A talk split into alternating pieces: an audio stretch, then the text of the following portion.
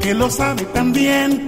Pero él no debe como yo suplicarle a mi boca que diga que me ha confesado entre copas, que es con tu piel con quien sueña de noche y que enloqueces con cada botón que te desabrochas pensando en sus manos. Él no te ha visto temblar esperando una palabra, algún gesto, un abrazo. Él no te ve como yo suspirando con los ojitos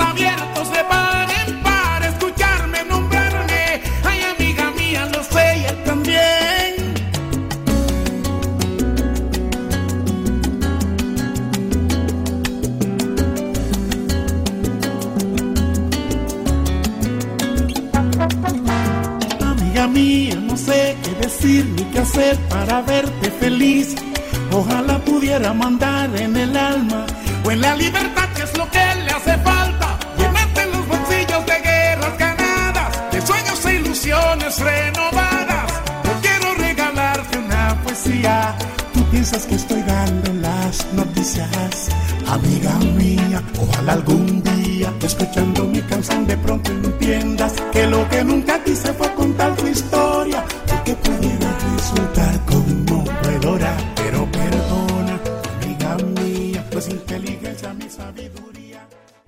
Bienvenidos a nuestro programa En Sintonía con la Paz, un programa realizado por el Instituto Psicoeducativo de Colombia y Psicol. Hoy con historias de vida, el caso La Negra, así le hemos llamado, también respetando su identidad, guardando su reserva. Recordamos a todos nuestros oyentes que la finalidad de este programa es pedagógico y reflexivo respecto a procesos de vida, casos de vida. Hoy tenemos entonces nuestra invitada especial, La Negra, invitada desde el Hogar Femenino La Esmeralda. Invitamos a todos nuestros oyentes a su vez a que nos acompañen en todas las emisiones de Ipsicol, los días lunes en Familia Esta Oportunidad y en Despertares a las 2 de la tarde, los días martes en Sintonía con la Paz y todos los miércoles en Historias de Vida, Sintonía con la Paz. Quiero agradecer antes de empezar a todos nuestros socios estratégicos, especialmente al Instituto Colombiano de Bienestar Familiar, Regional Bogotá y Regional Cundinamarca. Saludar a todos mis compañeros, a todos los funcionarios que también nos acompañan en el día a día. Y bueno, hoy tenemos el caso La Negra, que lo podemos escuchar los miércoles en, en radiobolivarianavirtual.com desde cualquier lugar de Colombia vía stream o en Antioquia en el día 1110 AM. Hola Negra, ¿cómo estás? Hola, buenos días, ¿cómo estás? Muy bien, ¿y tú? ¿Cómo has estado? Bien, gracias a Dios, bien. Bueno, dispuesta para el día de hoy. Sí, muy dispuesta. Bueno, vienes voluntariamente. Sí, sí, señor, claro. Perfecto. Negra, como les hemos dicho a nuestros oyentes, hemos cambiado el nombre por razones de reserva y, y guardar la identidad de nuestra invitada. Hoy estamos entonces con la Negra. Negra, en estos momentos te encuentras en el hogar femenino La Esmeralda. Sí, señor. ¿Qué te trajo allá? Una mala decisión. Una mala decisión. Eh, y sin embargo, hoy ha cambiado muchas cosas desde la entrada a este momento. Ya estás muy cerquita a salir. Sí, ya me queda muy poco tiempo para salir. Sí, te queda muy poco tiempo. Negra, ¿nos puedes contar un poco sobre tu vida antes de entrar al hogar femenino? Pues mi vida antes de entrar al hogar femenino era una vida que no una persona normal lleva, ¿sí?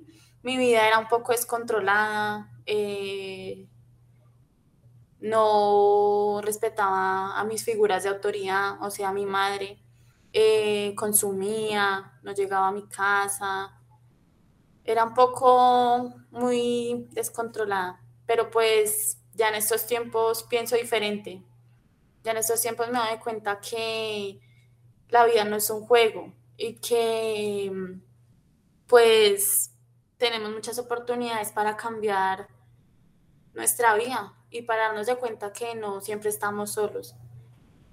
Pero sí, mi vida fue un poco descontrolada.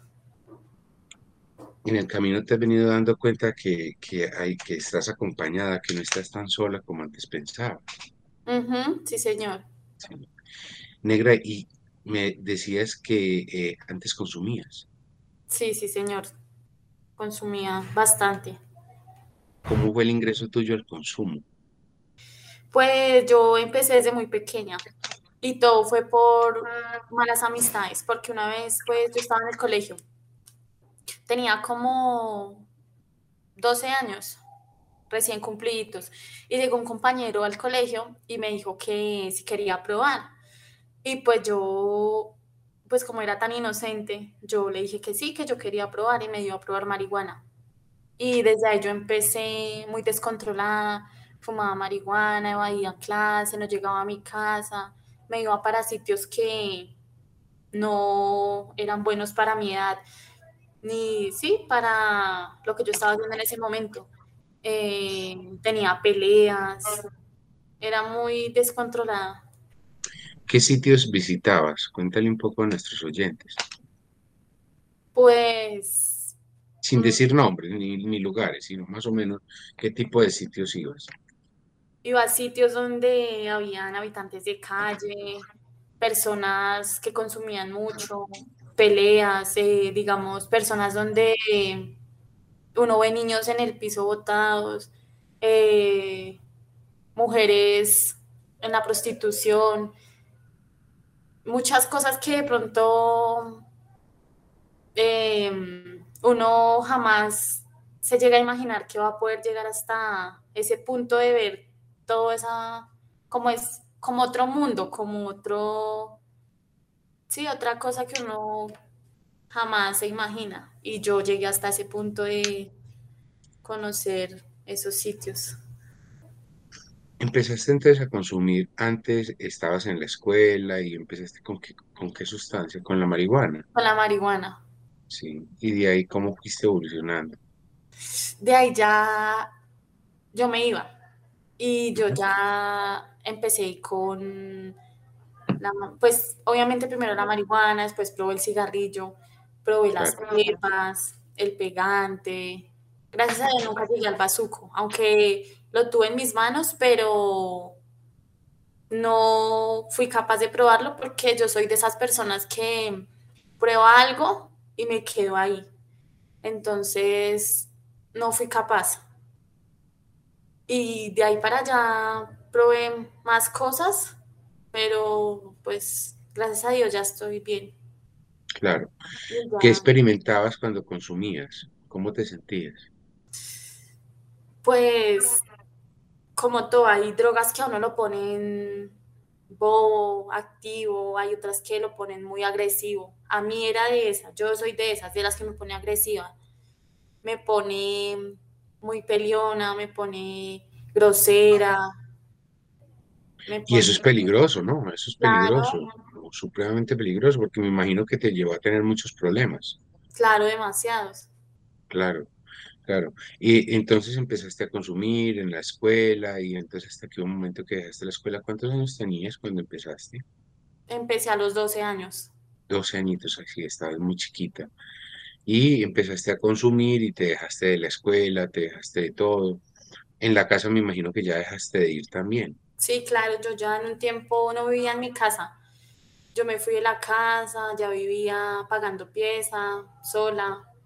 Ya mi mamá me buscaba y yo no, no aceptaba la ayuda de ella porque yo pensaba que ella lo hacía como por molestarme, ¿sí? Que, que no haga esto, que no haga lo otro y yo a veces no creía en lo que ella me decía. Y hasta que no me di cuenta cómo era la realidad, no, como que no retomé eso. Entonces, ahora me doy de cuenta que sí se puede, porque acá me han ayudado demasiado y me doy cuenta que sí puedo, que yo soy una mujer que tiene muchos valores y que teniendo esos valores puedo salir adelante. Pero tú sentías que todo lo que tu mamá no consume, ¿cierto? No, mi mamá no. ni en tu familia tampoco. No. No, no hay consumo. No. Eh, y, para ellos me imagino que fue extraño ver cómo llegabas tú drogada y todo ese tipo de cosas.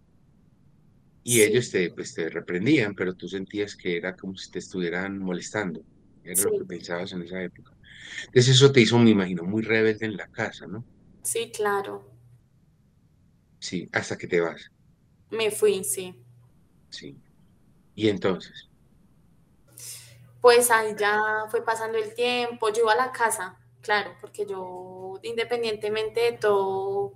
Yo Te tiraste para el, centro para el centro de Bogotá. Sí, me iba para el centro, mm, hacía muchas cosas. Me imagino que el estar en la calle ya sola te empezó a obligar a hacer eso, o eso que tú dices, hacer muchas cosas. ¿Qué cosas empezaste a hacer? Empecé Además a de consumir. Empecé empezaste a robar. Em, pues también visitaba lugares como, pues, son cosas también de acá de Bogotá que yo creo que mucha gente ha escuchado que son lugares feos. Empecé a robar, empecé a pelear, pero lo que más hacía yo era robar, así. Empezaste a robar, eh, a robar en modo de atraco, ¿cierto? Sí. ¿Cómo robabas? ¿Cómo eran, cómo eran esos hurtos? Pues yo al principio empecé a robar con una amiga. Ella también salió de su casa porque la mamá sí era consumidora y la mamá ella no le daba apoyo ni nada. Entonces una vez mi primer hurto fue algo muy como chistoso también porque ese día yo me encuentro con ella y ninguna de las dos habíamos desayunado y teníamos hambre. Entonces yo le digo a ella, pues vamos a ver qué nos podemos hacer cuando nosotras estamos en el centro. Y el primer hurto fue a una, a una muchacha, como una señora. Y ese día, pues la cogimos como... De quieto. De quieto, sí. Y la señora se cayó y yo me caí con ella. Y pues sí le alcanzamos a quitar las cosas, pero la señora gritaba mucho.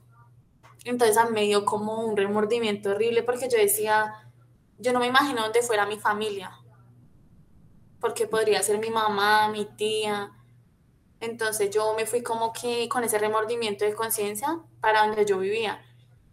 Y ese día fue horrible porque yo me quedé pensando, vendimos las cosas de la señora y yo decía, bueno, sin saber también. ¿Qué le robaron? ¿Qué le robaron? Le robamos un celular y, y llevaba una maleta. Dentro de la maleta llevaba un computador. Y nos fuimos con eso. Y vendimos eso y pues ese día fue como el diario desayunamos, almorzamos, pagamos la pieza, porque ya tampoco tenían dónde quedarse. Entonces yo le dije, no, pues se queda conmigo y miramos a ver qué hacemos. Y ya, pues ese día pasó eso. Pero ese día te quedaste con remordimiento. Claro, porque, contando. Sí, porque sin saber hubiera sido mi familia o personas a las que yo amo mucho que me les hubieran hecho eso, claro, me da duro, mal genio. Claro. ¿Cuántos años tenías? Más o menos. Tenía ya como 14, como 13, 14. 13, 14 años. Sí, seguías siendo muy chiqui, pero seguiste robando. Sí, seguí ¿Y el segundo cómo fue? Fue más fácil. El segundo no, también fue algo, porque es que eso no es fácil. Digamos, yo creo que eso no es para todo el mundo. Eso no es como llegar y decir y hacerlo, no, eso tiene que uno primero como hasta para robar o hacer cosas así, uno tiene que tener como la capacidad, la mente para decir, bueno, por dónde salgo, cómo corro, cómo la voy a coger. Planear. Planear, claro. Entonces ese día fue en un Transmilenio. Ese día a mí me tuvieron puertas. Entonces yo me subí y la señora fue como inteligente porque ella tiró los celulares debajo de la silla del de la silla del Transmilenio los tiró por debajo. Entonces a mí se me cerró una puerta, me dejaron cerrar una puerta y yo me voy a bajar cuando se me baja un señor, ya como de tercera al señor, y se baja como con un bastón y me pegó un bastonazo y yo me caí. Y el señor, que ratera, que cójala, que esto, que lo otro. Cuando yo me levanto, pues llegó un policía grande, muy grande, era un negro. Y me cogieron ese día, pero ese día me soltaron. Sí, ese día también fue un fracaso, entonces venías como fracasando en el, en el hurto. Sí. Y, pero y seguiste intentando. Pero seguí, seguí intentando. Entonces, eh, como tú dices, ibas como creando como planes, como intentando ver cómo iba a ser mejor. ¿Y en qué momento te empiezan a funcionar las cosas? No, ya más para adelante ya empecé a seguir robando, ya yo con una amiga, yo tomaseaba ¿Qué es tomasear? Es como, digamos, ingresar a los bares y, eh, digamos, escopo, escopolaminar a los hombres, ¿sí? Ah, ya. Entonces nosotras ingresamos así bien bonitas, eh, arregladas. Entonces ya pues ahí pasaba lo que tenía que pasar, robamos a los señores y nos íbamos. Y ya ahí empecé más. Y yo Pero eras muy pequeñita, ¿cuántos años tenías para cuando empezaste a Ya tenía como 15. Sí, y ya te veías más adulta, me imagino. Claro. Sí, sí. Y entonces ibas al bar, te sentabas con los señores, todo, quería licor con ellos y le echabas escopolamina el licor de ellos. O unas pastas que venden, unas pastas que venden especiales para eso. Sí. Y ahí te iba mejor, me imagino. Claro. Sí. ¿No te daba susto, negra? No, porque ya me estaba como acostumbrando a eso. Entonces ya, pues era normal. Tampoco sentías el remordimiento que sentías, que sentiste al comienzo. No, se fue también yendo. Sí, ya después de un tiempo se me empezó a quitar como el miedo, como el remordimiento. Yo decía, bueno, pues plata es plata. Al fin y al cabo yo tengo que comer, si no como, ¿quién me va a dar? Entonces, claro, pero me imagino que también consumías mucho en esa época, ¿no? Estabas muy, muy, Tú decías que ibas a unos lugares oscuros en Bogotá. ¿A qué te referías con esos lugares oscuros? Como yo alcancé a ingresar al Bronx. Al Bronx, sí. Yo alcancé a ingresar allá, digamos, en el Santa Fe también ingresé, el centro, ingresé también al Samber. Sí. Son cosas que, digamos, no es que yo no puedo pronunciar. Inexplicables de contar, entonces...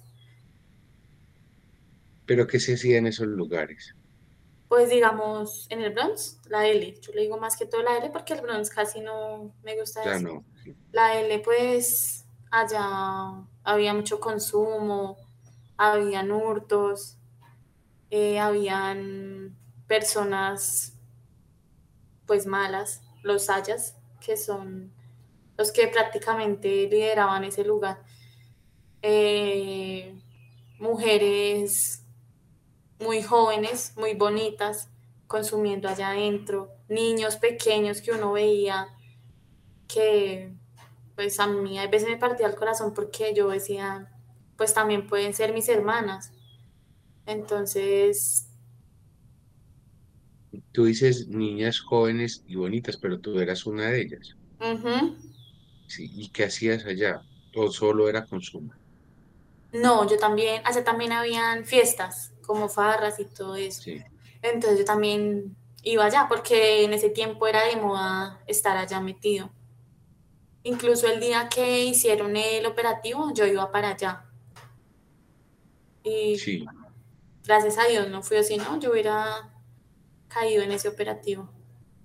Gracias a Dios, o hubiera sido bueno también caer, ¿no? que se hubiera salido un poquito más rápido de este libro. Sí, también, pero pues yo pienso que el tiempo de Dios es perfecto, porque de ahí para adelante pasaron también cosas y pues en este momento yo tendría que estar acá y estoy acá. Entonces, yo creo que... ¿Qué fue lo más, lo más difícil que ahora contando, porque ya tú saliste de eso, pero ya ahorita en retrospectiva, que fue como la experiencia más, eh, más compleja que pudiste haber vivido allá? ¿En dónde? Estando allá. no, en, esa época, en esa vida que tú tenías ya cuando te fuiste para el Bronx, para el centro, para Santa Fe. Lo más fuerte que yo digo así que me haya marcado, una vez que salí de una fiesta muy tarde y fui abusada. Claro. Y entonces, desde ahí yo digo que eso fue como lo más fuerte, pero yo ya pude superar eso porque no fue, digamos, yo no soy tan cerrada de mente. Entonces yo siento que de pronto tenía que pasar. No justifico nada porque no tengo que justificar nada, pero yo digo que esa es como mi experiencia. Claro, me imagino que debió haber sido muy duro, adicionalmente porque tú te exponías mucho, me imagino yo. Uno, por lo que consumías y eras pequeñita. y lo otro porque también eres agresiva. ¿Alguna vez estuvo en riesgo tu vida también? Yo pienso que esa vez. También. Sí, claro. Sí. Y adicionalmente a esa estuvo alguna vez, porque tú peleabas mucho. Tú decías ahora que te volvías muy agresiva. Sí, yo me volvía muy agresiva, pero pues no, así lo supe llevar.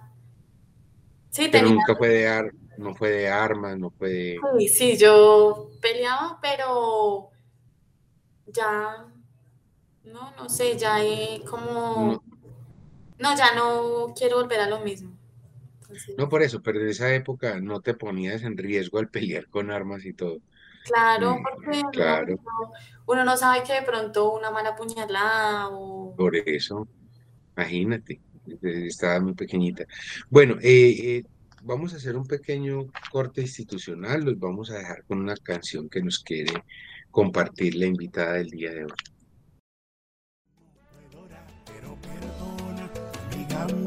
pues inteligencia, mi sabiduría. Esta es mi manera de decir las cosas, no es que sea mi trabajo, es que es mi idioma.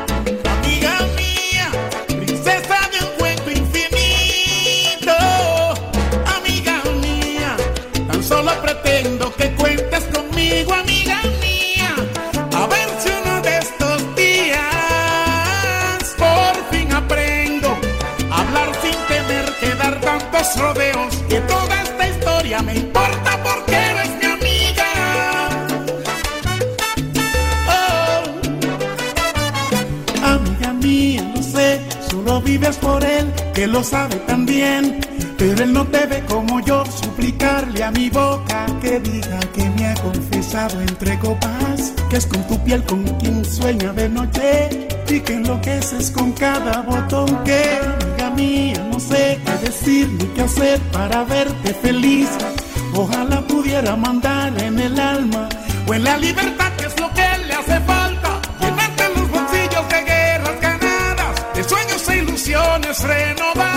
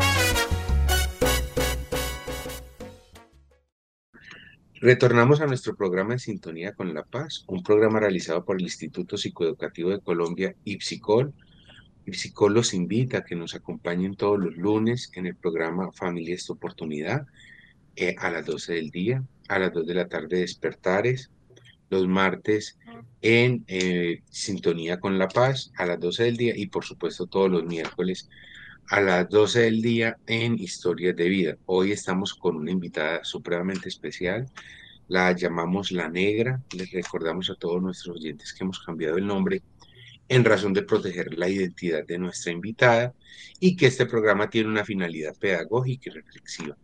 Negra, entonces, desde muy pequeño, más o menos desde los 12 años, empezaste a consumir drogas, hiciste como el ciclo de la marihuana y otras sustancias. No probaste el bazuco, pero sí probaste el sacol probaste otro tipo de, de, de sustancias psicoactivas el progreso que empezaste a tener te empezó a alejar un poco de tu familia, de tu vida escolar, hasta que llegaste y te tiraste al centro y, al, a la calle, básicamente. Y ya estando en la calle, pues obviamente no te diste con dinero, no te diste con nada y empezaste a robar. Al comienzo, con muchos errores, muchos fracasos, pero fuiste tecnificando. La forma de hurto y, las modalidades, hasta que incluso llegaste a tomasear, como tú lo denominas, como se denomina en ese ambiente. Y ahí ya en tomasear ya tú ya no sentías absolutamente nada. Tú ya no, no. ¿Cómo elegías la víctima negra? Pues yo primero que todo miraba que tuviera... Tú llegabas a un bar. Sí. Tú llegabas a un bar, ¿cierto? Como con tu grupo de amigas o llegabas solita. No, con mi grupo de amigas. Eso llegaba. ¿Y entonces? Pues ahí mirábamos, pues obviamente la vestimenta, cómo estuvieran vestidos, si traían plata o no, eh, de pronto si tenían relojes de marca, cadenas, eh, cómo estuvieran, digamos, si la mesa estaba llena, qué trago tenían, los zapatos. Por ejemplo, por ejemplo, cómo veían en la ropa, que veían, bueno, el reloj, que si fuera un reloj como de marca, ¿cierto? Claro. Y cómo se percataban. Normalmente, ¿cuáles son las marcas que atraen más? Pues... ¿Y cómo saber que un reloj es fino, pues? Pues yo creo que eso se ve de pronto muy a leguas, ¿no? Porque de pronto ya uno teniendo la experiencia, uno ya se da cuenta, no, ese reloj es baratico, así. Ya sabían, pues ya la experiencia les daba como el ojo, pues para detectar el tipo de cosas. Claro. Sí. ¿Y qué más veían? ¿Qué más veían? ¿La ropa? Sí, yo soy mucho de fijarme la, la vestimenta, eh, los zapatos. El reloj, el licor, el licor, decías que el licor. Claro, porque pues habían personas que a veces tenían la mesa muy desocupada, otras que tenían buen trago, entonces... Y que hubiera mucha poquita gente, ¿cómo preferían? No, casi sin gente. Que esté vacía, pues que sea solamente la persona. Sí, claro. Y entonces, ¿cómo lo rodeaban o cómo le llegaban? No, pues nosotros, pues nosotros llegábamos, hay veces nos sentábamos nosotras en una mesa a tomar normal y ya pues ellos lo empezaban a llamar a uno, vengan y se sientan acá, o le empezaban a mandar trago y ahí uno aprovechaba y uno, bueno, pues entonces sentémonos todos, así, y uno empezaba a hablar con ellos, digamos, ya se iban para el baño y pues uno les echaba la pasta en el trago, o así uno los empieza como a engatusar, como a ¿Alguna vez alguno de esos no funcionó de la misma manera como ustedes lo hacían? Claro. Ustedes dijeran, este no va a caer. Claro, como todos, sí. Hay hombres que son muy desconfiados. Entonces, hay unos que no, no se dejan por nada del mundo. Y pues en ese momento no se puede. Claro. Entonces ustedes salían y se iban. Claro. Sí, sí, sí. Entonces, eh, ¿y cómo al final te capturan, negra? ¿Cómo fue tu proceso? Porque, bueno, ya fuiste cogiendo ventaja y, demás, pero eh, ¿por qué te capturan? ¿Cómo caes? Pues esta es la segunda vez que yo estoy acá en el hogar femenino. Yo soy reincidente. Entonces, yo salgo de acá de un proceso de 10 meses, me dieron una libertad asistida. En esa época entraste por qué primero? Por un hurto también. Por hurto también. Pero ese no era hurto tomaseando, sino hurto de calle. Sí, y el que estoy ahorita también es un hurto de calle, no, nunca me han cogido así tomaseando ni nada de eso. Sí, fue y yo salí con una libertad asistida y reglas de conducta. De, por 10 meses me quedaban faltando 6 meses. Mi sanción era 16 meses. Y gracias a Dios, pues yo me fui antes, pagando solo 10 meses. Yo salí y muy juiciosa asistí esos cinco meses y medio porque me quedaron faltando como un mes. Entonces, yo salí y... ¿Y en ese tiempo no consumías? No, yo salí muy Volviste a tu casa, tu mamá te recibió. sí, porque mi mamá, a pesar de todo, ya siempre ha estado ahí. Solo que pues las mamás se cansan de como darle oportunidades a uno, mi mamá siempre ha sido muy buena madre, entonces yo a ella le agradezco también mucho por eso. Pero... Podríamos decir que en este caso tu mamá no tuvo, o sea, siempre ha estado contigo, te ha apoyado y la rebelde fuiste tú. Sí, claro. Pero como todo en un tiempo ella se cansó y también en un tiempo ella me dio la espalda, entonces yo digo que ahí fue donde yo más tomé como la calle, prácticamente. Entonces, sí.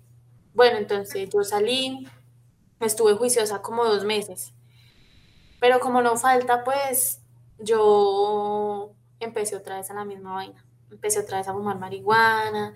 Pues yo asistía juiciosa y todo, pero igual fumaba marihuana, empecé otra vez a echar pegante, a comer pepas.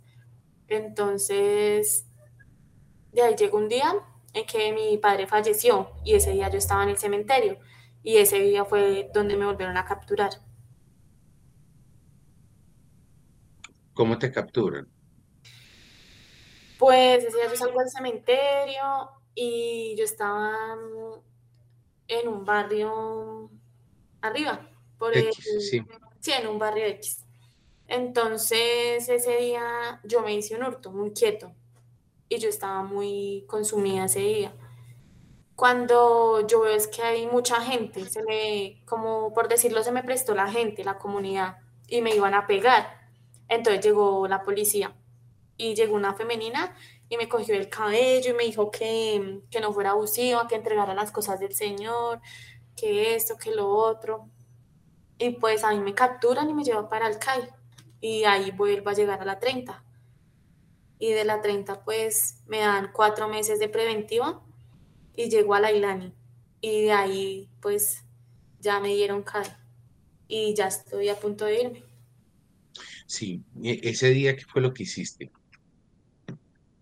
Ese quieto, ¿qué fue lo que hiciste? Saliste, estás con, con la muerte de tu papá, de tu papá, ¿cierto? Y, está, y empiezas a consumir mucho y te fuiste a robar. ¿A, quién le robaste? ¿Qué fue lo que intentaste hacer?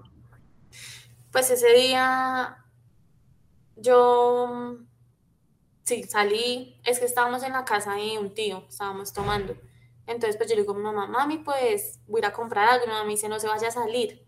Si quiero yo voy y lo compro, porque yo le dije que yo tenía hambre. Entonces me dijo, no, quédese acá y yo voy. Y yo, no, mami, que yo ya vengo, que yo no me demoro.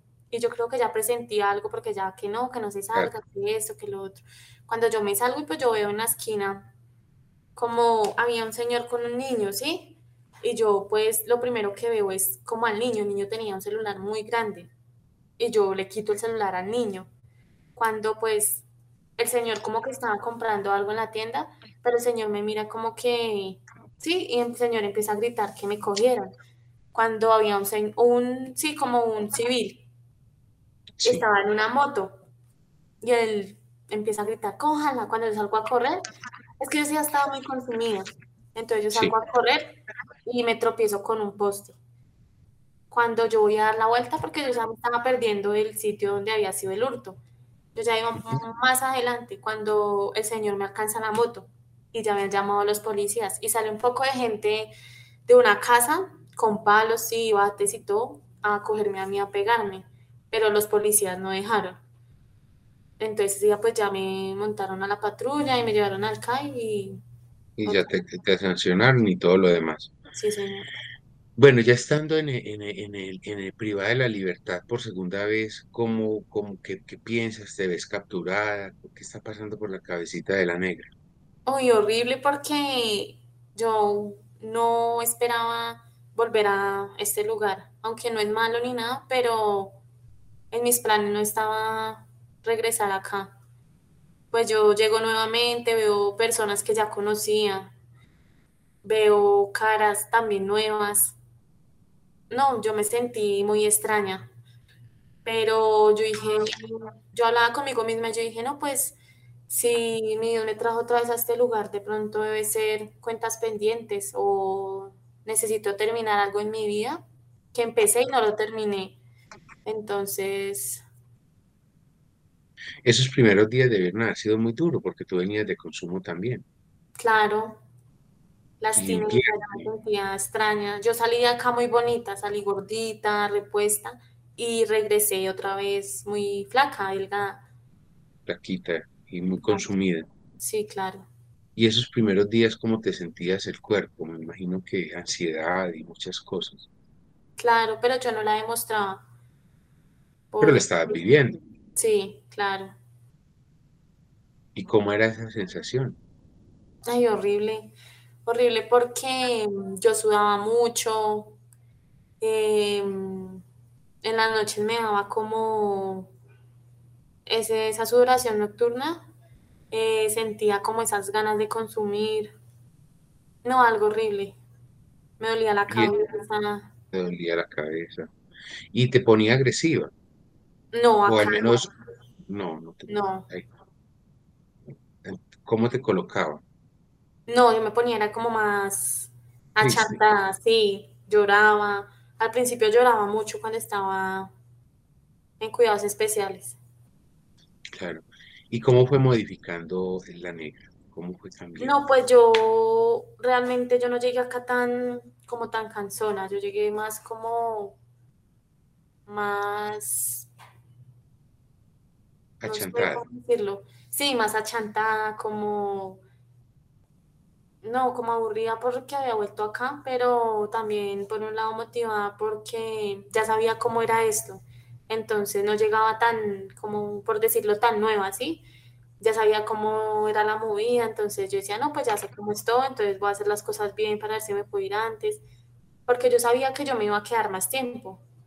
Claro. Entonces, mi propósito era irme antes de tiempo y no hacer las cosas mal. Y mi propósito era graduarme de bachiller y acá lo logré. Y empezaste a estudiar, empezaste a, a trabajar. Mm, digamos que en qué momento, en qué momento la negra dice yo quiero eh, una vida diferente para mí.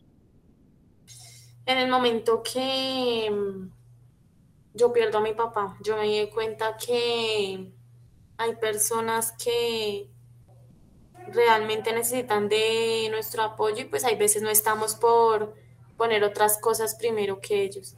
Entonces yo lo pierdo a él y yo me doy cuenta que no puedo seguir perdiendo personas en mi vida. Y pues de ahí yo llegué acá, obviamente. Y acá me doy cuenta que yo necesito cambiar mi estilo de vida. Y yo incluso he hecho un duelo y muchas cosas, pero mm, no, yo siento que voy a salir bien esta vez. Ahora, ¿qué quieres para tu vida negra? No, ahora quiero salir a hacer cosas de pronto que yo nunca tampoco me imaginé llegar a hacerlas, digamos. Quiero salir a ayudar a mis hermanas, a mi mamita. Quiero demostrarle al mundo que sí puedo, porque hay muchas personas que a veces lo juzgan a uno sin saber nada de la vida de uno. Entonces quiero callar muchas bocas, quiero demostrarle al mundo que sí puedo, que sí confío en mí y que de verdad esto es un cambio de vida, que acá a pesar de todo no es tan malo como la gente lo hace ver. Sí, eh, y que la privación de la libertad en este caso te sirvió. Sí, claro, me sirvió bastante. Si, si tuvieses la oportunidad de hablar de tu experiencia, como lo estamos haciendo acá, con un grupo de jóvenes, ¿cuál sería tu mensaje? Mi mensaje sería que mm, luchen por cada sueño que tengan, que jamás, jamás se dejen derrumbar por nada, que mm, hay personas que realmente valen la pena y que la vida es hermosa, la vida es divina para uno estarse amargando por cosas que no tienen sentido.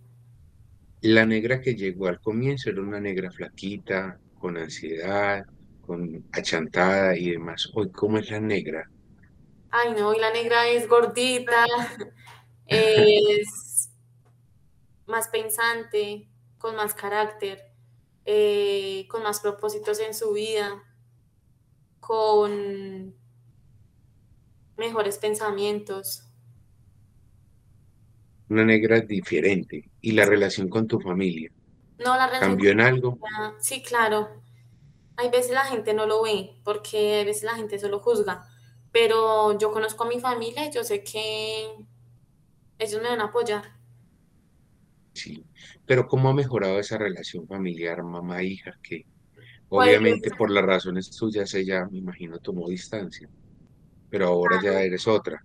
Claro, porque ya llevo un año, ya llevo bastante tiempo acá, entonces en ese año hemos trabajado, nos hemos dado cuenta que mm, podemos salir las dos adelante, hemos retomado muchas cosas que de pronto en un tiempo se perdieron.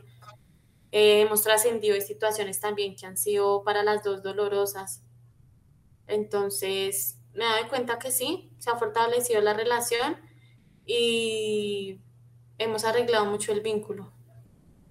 Hoy en día hay una bonita relación. Sí, claro. Sí. Eh, ¿Cuál fue el mayor de los aprendizajes negra que tuviste en el hogar femenino? Que mm, de las personas que uno menos espera, son las personas que más dan por uno. Entonces, yo pienso que hay personas acá que son únicas, que son incomparables, que son personas que lo ayudan a uno sin importar de pronto las situaciones en las que uno en un pasado se encontró y que no lo juzgan a uno por cómo uno fue. Así es, así es. O sea que te has encontrado mucho apoyo en el equipo de profesionales y educadores. Sí, en esas personas. ¿Tienes alguna en especial que quisieras? Mm, no, no me gustaría en ese momento nombrarla. Bueno, luego vas y la saludas. Eh, eh, finalmente, Negra, de todos estos años que tú has, vivido en una experiencia que inició a los 12 años, una carrera, porque ahorita estás cerrando ese ciclo, vas a salir ya en, poco tiempo. ¿Qué piensas dedicarte a hacer? Tú, tú, decías que quieres sacar a tu familia adelante, pero ¿qué quieres hacer? ¿Cómo estás pensando tu vida? Pues yo ya tengo mi proyecto de vida estructurado. Yo ya, gracias a Dios, soy bachiller tengo ya unos diplomados muy valiosos que me pueden ayudar en el afuera. Pues ahorita no me queda mucho tiempo, ya el tiempo cada vez se hace más corto, pero ya tengo como, sin algo estructurado, quiero salir a trabajar y si Dios lo permite, desde acá voy a empezar a estudiar en el SENA o ahorita apenas salga inscribirme en el SENA y pues trabajar y ir estudiando. ¿En qué quieres estudiar? Quiero estudiar gastronomía. Gastronomía. Bueno, una profesión muy bonita. Muy, muy bonita. Bueno, Negra, el tiempo en radio es, es limitado, entonces toca ir cerrando. La, idea es que, primero que todo, como agradecerte por haber aceptado venir a nuestro programa. Eh, ya como parte final y cierre, mm, ¿cuál sería tu mensaje de paz para las familias y para la juventud? Mi mensaje de paz es que en estos tiempos tan difíciles, donde pues llegó un virus y tantas cosas al mundo, eh, que mm, siempre estén con una sonrisa en su cara, que siempre, por más bravos que estén con su familia, siempre les den un apoyo, un abrazo, un beso incondicional y que disfruten cada momento. Qué bonito, negra. Y eso lo aprendiste ya y lo tienes supremamente claro. Sí, claro. Así es. Sí, ya eres una mujer mucho más alegre. Eso es claro. bueno, a todos nuestros oyentes, muchas gracias por acompañarnos en nuestro programa En Sintonía con la Paz. Les recordamos que este es un programa realizado por el Instituto Psicoeducativo de Colombia, IPSICOL, una institución que trabaja en el cambio, cree en el cambio y trabaja por él. Hoy en Historias de Vida eh, caso La Negra. Quiero, antes de irnos, eh, saludar a mis compañeros del hogar femenino, a todos sus profesionales, coordinadores, educadores, a todas las personas que trabajan día a día por la juventud. Eh, les recuerdo a todos nuestros oyentes que nos pueden escuchar todas nuestras emisiones, la del lunes Familia esta oportunidad y Despertares, que a las 2 de la tarde, martes Sintonía con la Paz y por supuesto todos los miércoles en sintonía con La Paz, historias de vida, por radiobolivarianovirtual.com o en Antioquia por el día 1110 AM. Este es un programa de reflexión con un mensaje pedagógico. Hoy tuvimos a la negra que pasó una vida realmente conflictuada desde muy chiquita, pero gracias al trabajo que ella misma hizo y lucha que ella hizo, logró un proceso de superación muy bonito. Negra, muchas gracias. No, gracias a ti. Dios te bendiga. A ti también.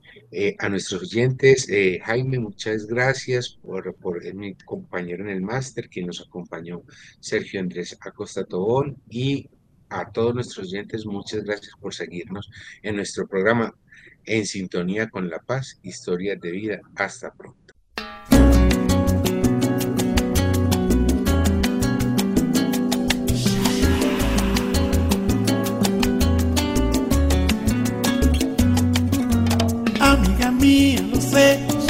Vives por él, que lo sabe también. Pero él no te ve como yo, suplicarle a mi boca que diga que me ha confesado entre copas, que es con tu piel con quien sueña de noche y que enloqueces con cada botón que te desabrochas pensando en sus manos. Él no te ha visto temblar esperando una palabra, algún gesto,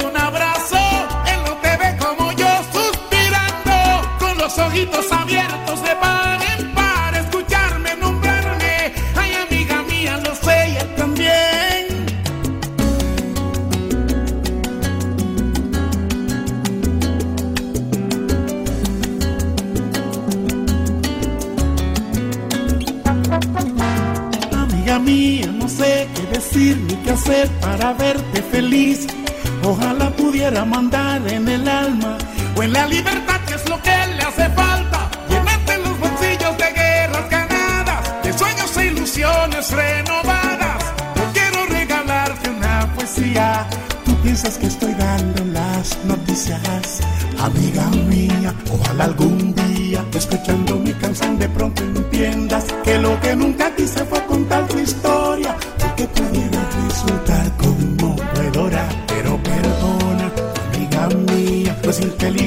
sabiduría.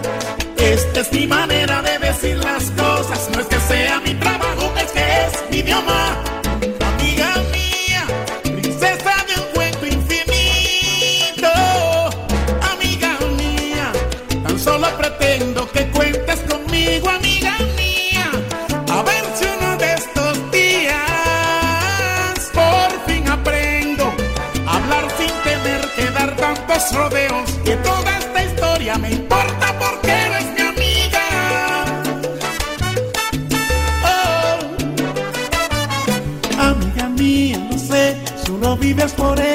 lo sabe también.